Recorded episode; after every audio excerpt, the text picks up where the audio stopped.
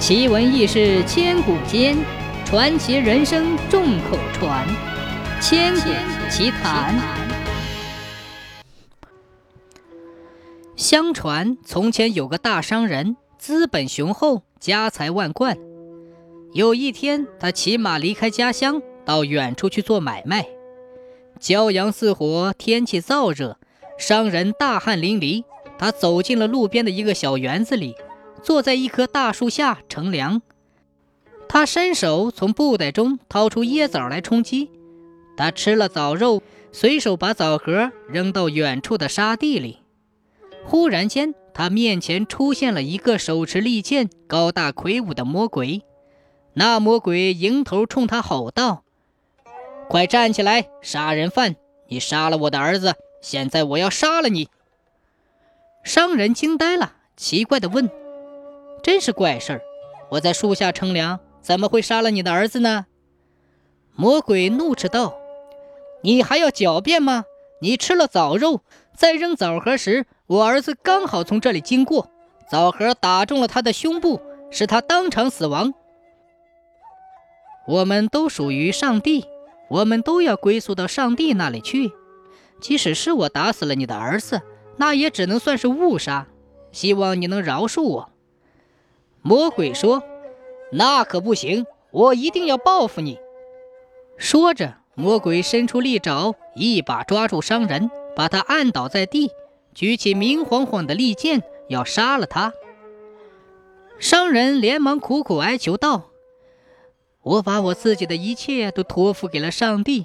唉，人的安危只是一字之差，幸福和痛苦是生活中的两方面。”被命运捉弄的人总是出类拔萃的，被暴风摧毁多是高大的树木，海面上漂浮的是腐败之物，而珍珠却深藏海底。夜空中的星辰有明有暗，太阳与月亮有亏有实，山野中的树木花草有的葱郁，有的枯萎。幸运的时日可望可及，飞来的横祸却难以预料啊！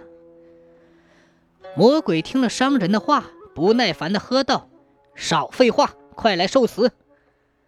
商人继续求饶道：“求你慢些下手，你要知道，我家中有财产，有妻室儿女，还有债务未还清，典当的东西也没有赎回来。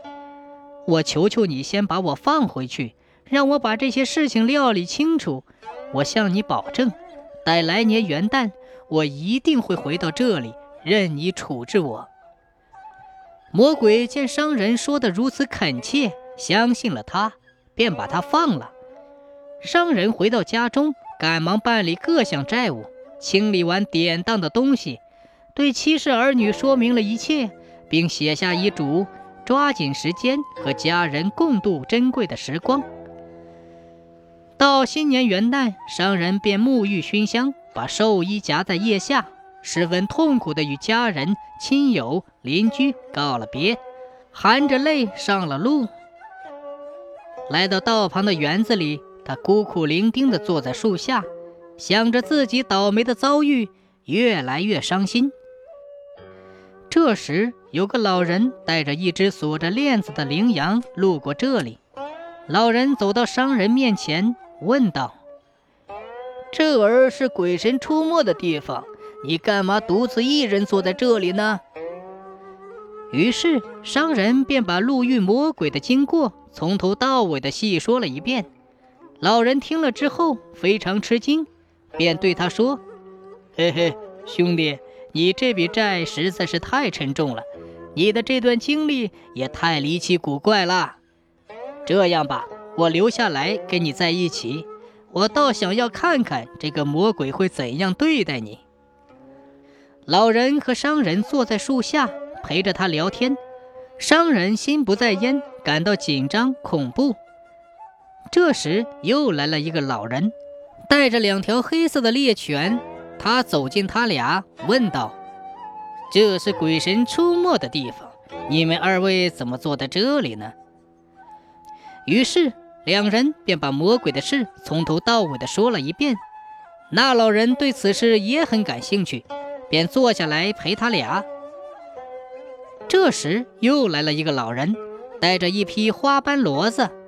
他来到他们跟前，问候他们，然后问他们为什么坐在这里。于是他们便把魔鬼的事从头到尾又说了一遍。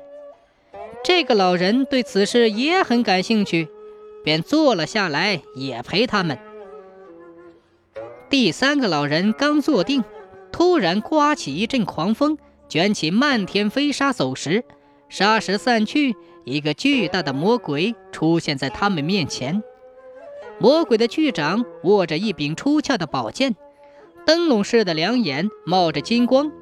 魔鬼站定，不由分说，伸手就抓住了商人，用雷鸣般的声音吼道：“到时候了，我要像你杀我的爱子那样杀了你！”